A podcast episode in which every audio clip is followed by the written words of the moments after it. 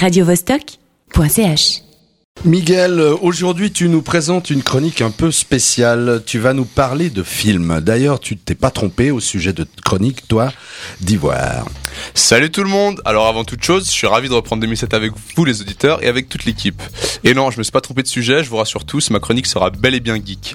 Et pour fêter cette nouvelle année et faire l'impasse sur l'année 2016 qui vous aura sûrement laissé un goût amer, je vous propose d'explorer le programme Cinémato, Cinémato Geek 2017 justement.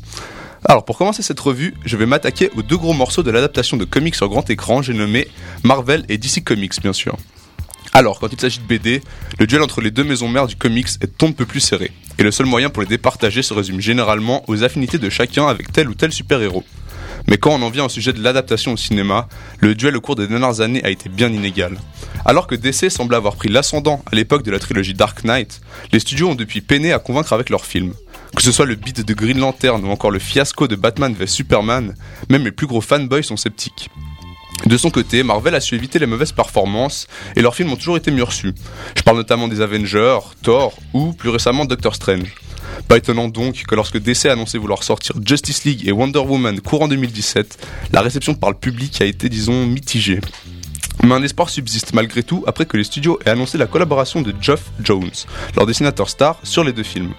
Jones avait déjà passé par le passé, avait déjà par le passé redonné un nouveau souffle à des comics essoufflés délaissés des fans. C'est donc avec un grand espoir que DC s'est lancé dans ses projets avec lui et espère reséduire les spectateurs. Alors pour ce qui est de Marvel, on s'embête pas, on ressort les recettes à succès. On aura, on aura ainsi le droit cette année à un troisième volet de Thor ou aussi un énième épisode des aventures de Wolverine. Mais pas que. Marvel lance cette année une nouvelle version de Spider-Man. Cette fois, le film dépeint le Peter Parker des Avengers et est donc en lien indirect avec le dernier film Avengers en date. On peut d'ailleurs noter la présence de Robert Downey Jr., alias Iron Man. La sortie de Spider-Man Homecoming est prévue pour le 12 juillet. Pour ce qui est de Justice League de DC, la sortie est programmée le 15 novembre. Faudra-t-il encore attendre un petit moment avant que les hostilités soient relancées, si j'ai bien compris? Ils en ont apparemment pas fini avec les films de super-héros. Est-ce que tu aurais en stock un film qui ne met pas en scène des super-héros? Mais bien sûr, l'ami Du coup, j'enchaîne sur une sortie qui pourrait bien être une des surprises de cette année au niveau des films liés à l'univers geek. Adapté du manga A Ghost in the Shell, le, film éponyme retrace l'histoire d'une femme androïde dans un monde cyberpunk. Scarlett Johansson y tient le rôle principal de la femme androïde qui aide les humains à se défaire du méchant marionnettiste, une intelligence artificielle qui est hors de contrôle. Donc l'équipe de production du film peut se vanter de compter Avi Arad, un des grands noms qui a aidé Marvel à devenir ce que Marvel est aujourd'hui. On peut donc espérer que la qualité sera au rendez-vous. Pour certains fans, par contre, le choix de Scarlett Johansson présage d'ores et déjà une mauvaise adaptation. Moi je dis tous des mauvaises langues, c'est geek. Il faudra attendre le 29 mars pour avoir toutes les réponses définitives et découvrir l'univers de A Ghost in the Shell, si vous ne le connaissez pas encore, bien sûr. Moi qui pensais que Star Scarlett Johansson serait un bon argument pour vendre un film. Faut croire que le geek est un spécimen bizarre d'humanoïde. Quoi qu'il en soit, les vieux films de science-fiction resteront les meilleurs pour moi. T'as quelque chose dans le style à me proposer?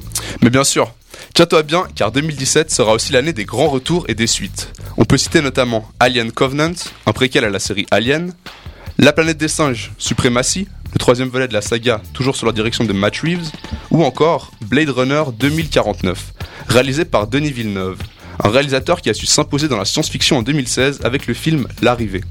Et si je parle de suite, je ne peux bien sûr pas oublier le gros morceau de cette année, Star Wars 8. Bien que le film ne sorte qu'en décembre, les fans sont déjà impatients de découvrir la suite des aventures de Finn et Ray. On sait que c'est Ryan Johnson qui prendra les rênes de ce huitième volet, et le, réalisateur a d'ores et déjà annoncé dans une interview que le fan y serait présent et qu'il compte refaire sortir l'âme des premiers films de la saga. Il reste à voir si ces promesses seront tenues. Voilà pour les grosses sorties geeks de l'année à venir. Bien sûr, cette liste n'est pas exhaustive, mais englobe les titres qui feront parler d'eux en 2017. Que ce soit en bien ou en mal. Les bandes annonces des films seront à retrouver tout de suite sur la page Facebook de Radio Vostok. Bon, je vous laisse. J'ai rendez-vous avec mon lecteur VHS et quelques bonnes vieilles cassettes de science-fiction. À la prochaine les geekos. radiovostok.ch